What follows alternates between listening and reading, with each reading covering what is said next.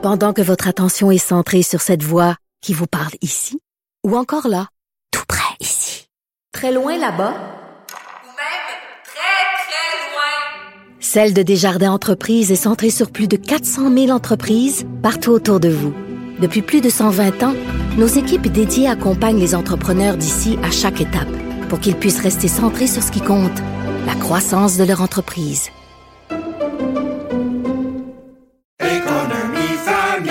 Ici Ricardo. Et Émilie, marchand d'IGA. On a envie de vous inspirer à bien manger. À moins de 5 la portion. Suffit de repérer les produits valeurs sûres et de les cuisiner avec une de nos recettes. Les valeurs sûres, c'est bien pensé, hein? Bien sûr! Détails sur IGA.net. Cher public, nous vous invitons à prendre place confortablement et à fermer la sonnerie de votre téléphone cellulaire. En cas d'incident, veuillez repérer les sorties de secours les plus près de vous. Bon divertissement. Un, deux, un, deux. OK, c'est bon, on peut y aller. Sophie Durocher. Elle met en scène les arts, la culture et la société pour vous offrir la meilleure représentation radio. Sophie Durocher. Tout un spectacle radiophonique. Bonjour tout le monde, j'espère que vous allez bien. Vous le savez, la pandémie, ça a été difficile. Il y a eu des impacts dans tous les pans de la société, que ce soit les entreprises privées, les organismes publics, euh, les individus, tout le monde, tout le monde, tout le monde. Il y a personne qui est sorti indemne de la pandémie.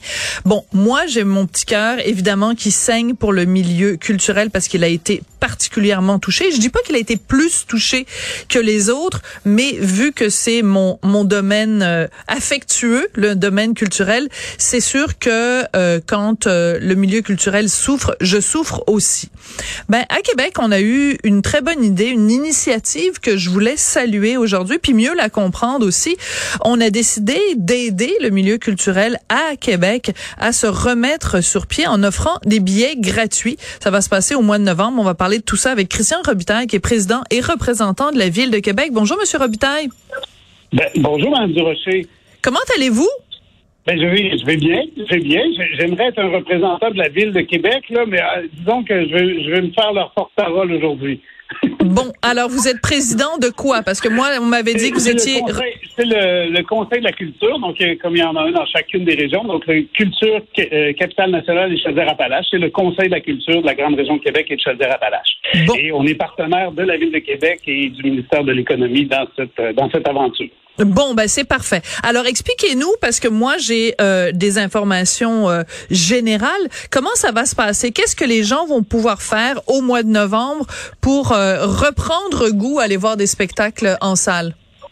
Alors essentiellement, ce qui est intéressant, c'est que c'est une mesure particulière du ministère de l'économie qui vise à ramener les gens dans les centres-villes. Et la ville de Québec a choisi de travailler avec le milieu culturel. Et ça, c'est vraiment un choix de la ville qu'on salue nous aussi. Hein. On est euh, très heureux que la ville ait, misé sur, euh, sur le milieu culturel parce qu'au-delà d'être d'être l'âme d'une société, d'une nation, la culture, euh, c'est aussi un acteur économique important et on sait que les, retombées sont importantes autour des, des salles de spectacle et des spectacles. Donc la ville a misé sur 11 salles du centre-ville de Québec pour ramener les gens au centre-ville.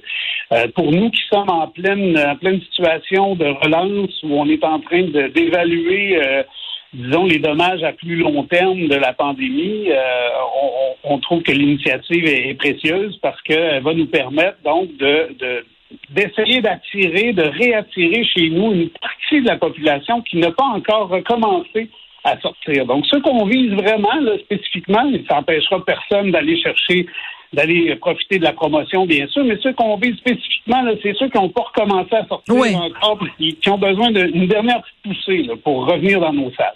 Mais euh, je retiens quand même de ce que vous dites que euh, donc euh, parce que des fois les gens ne se rendent pas compte de l'importance de la culture et des retombées économiques. Les gens disent bon ben là c'est un petit peu des pelleteux de nuages la culture, c'est un divertissement, c'est pas le, la, la, première chose dans notre poste de budget de dépenses. Ben là ce que vous dites c'est si on veut redonner un souffle au centre-ville puis aider les entreprises, il faut que ça passe par la culture. Donc ce choix-là est un choix délibéré. Euh, c'est important d'envoyer ce message-là aux gens aussi. Exact. Et, et cette opportunité-là, donc cette promotion-là spécifiquement, qui s'appelle On sort ensemble, va permettre aux gens, donc euh, les 23 et 24 novembre, un peu comme à, à la manière du 12 août, on achète un livre C'est québécois. vrai. Alors nous, nous, les 23 et 24 novembre, on va inviter les gens à aller acheter des billets pour l'une des salles, euh, l'une des 11 salles participantes. Et à l'achat d'un billet, ils en auront un gratuit. Donc, ça va leur permettre effectivement de euh, d'inviter quelqu'un, de découvrir une nouvelle discipline, d'oser peut-être quelque chose qu'ils n'oseraient pas en temps normal euh, aller voir. Et c'est ce qu'on souhaite. Puis on, on, on veut, à travers cette, cette mesure-là, cette promotion-là, ce qu'on veut, c'est aussi euh, continuer de mesurer l'impact qu'a eu la pandémie parce que Oui. on, on est dans on, on est dans le néant. On ne sait pas quel impact ça va avoir à long terme. On a lancé nos programmations, on a repris nos activités sur les chapeaux de roue. Euh, L'automne, j'imagine à Montréal comme à Québec, euh, a été euh, il y a eu une offre très abondante de spectacles de toutes les disciplines et euh, y les gens sont revenus, mais l'étude qui est sortie cette semaine là, dans le Devoir, qui est une étude canadienne, mais qui, je pense, est assez, euh, ça représente pas mal notre situation euh, aussi dans la région de Québec, euh, dit que grosso modo, il y a une personne sur quatre qui n'a pas qui n'est pas revenue. Donc une personne fou, sur hein? quatre qui sortait. Donc, Wow. on parle vraiment d'une personne sur quatre qui sortait, qui allait dans les salles, qui n'est pas encore revenue en salle pour toutes sortes de raisons. Ouais. Alors, je vais nommer les diffuseurs euh, qui sont participants. Les à l'Impérial de Québec, le Diamant, les Violons du Roi, l'Orchestre symphonique de Québec, l'Opéra de Québec, le Palais Montcalm, Maison de la musique, le Théâtre Premier Acte, le Théâtre Périscope, le Petit Champlain, le Théâtre de la Bordée et le Trident. Vous avez dit tout à l'heure, euh, donc, une personne sur quatre qui est pas revenue. Euh, pendant la pandémie, bon, évidemment, il y a toute cette période où euh, les salles de spectacle étaient fermées.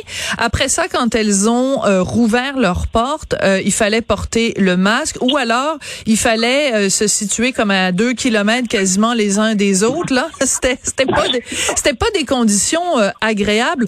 Donc, ce qu'on veut, c'est quoi? C'est redonner euh, l'idée que c'est sécuritaire d'aller euh, voir des spectacles? Entre autres, j'imagine pour certaines personnes, il y a toujours certaines craintes par rapport à la proximité des autres. Euh, bien sûr, il des, personnes peut-être plus vulnérables qui pourraient vivre des conséquences plus fâcheuses de- de- d'attraper la COVID dans une salle de spectacle, euh, hésitent à revenir. Donc, si c'est cet argument-là, euh, déjà, euh, on peut travailler sur ça, mais aussi juste le plaisir de revenir dans la salle de spectacle, de vivre les arts vivants, de vivre le spectacle en direct. Donc, on a l'impression que les gens ont, pris d'autres habitudes pendant la pandémie euh, devant leur écran. Il y, a, il y a une offre très intéressante. On, on ne nie pas que Netflix et les autres diffuseurs, que ce soit TVA ou Radio-Canada, présentent de, de la télé de qualité, mais euh, on, on continue de penser que les arts vivants, c'est la meilleure façon d'être en contact avec les artistes, de comprendre les messages, de vivre avec eux les émotions.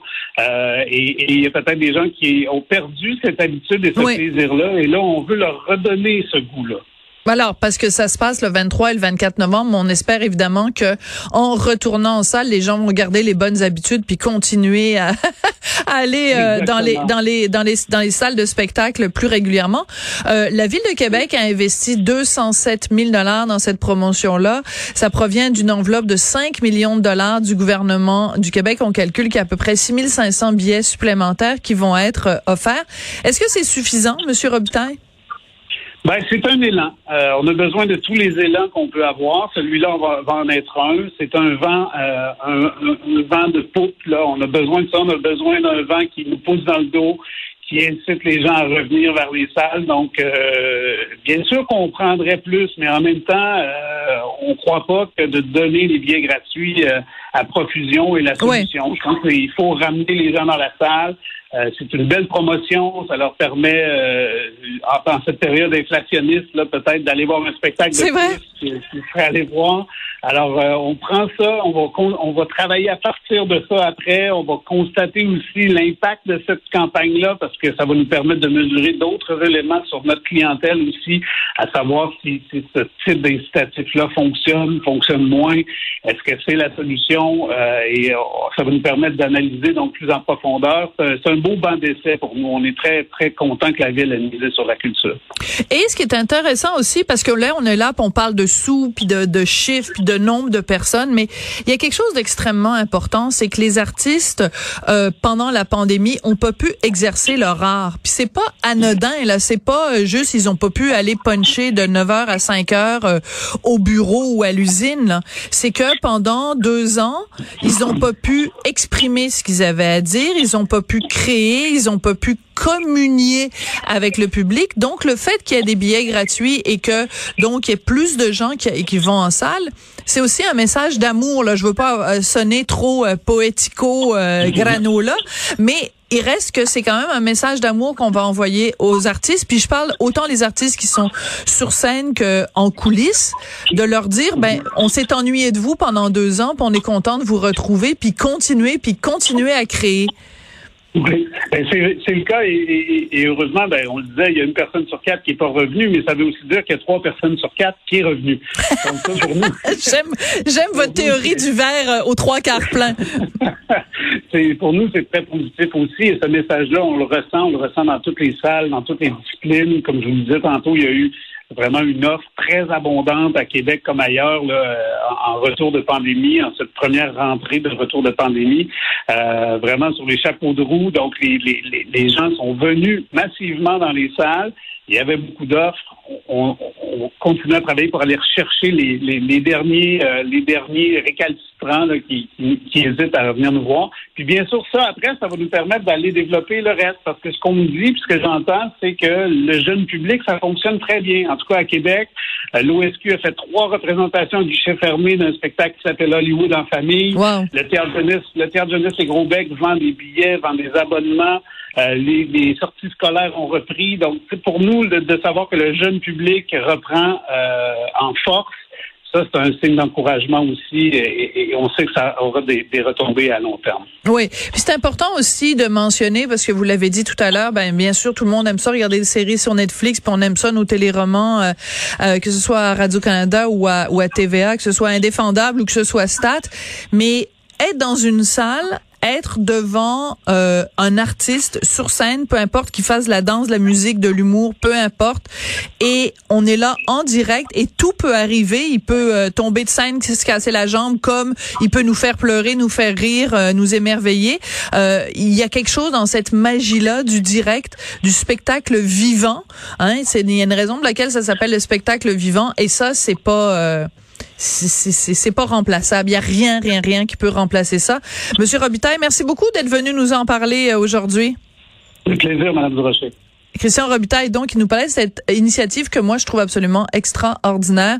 Donc, les 23 et 24 euh, novembre, ça, s'appelle On sort ensemble et vous pouvez donc euh, obtenir un billet gratuit. On vous donne un billet. Vous en achetez un, on vous en donne un. Espérons que ça va, en effet, réussir à redonner un deuxième souffle à la culture, en particulier dans cette ville de Québec que j'aime tant.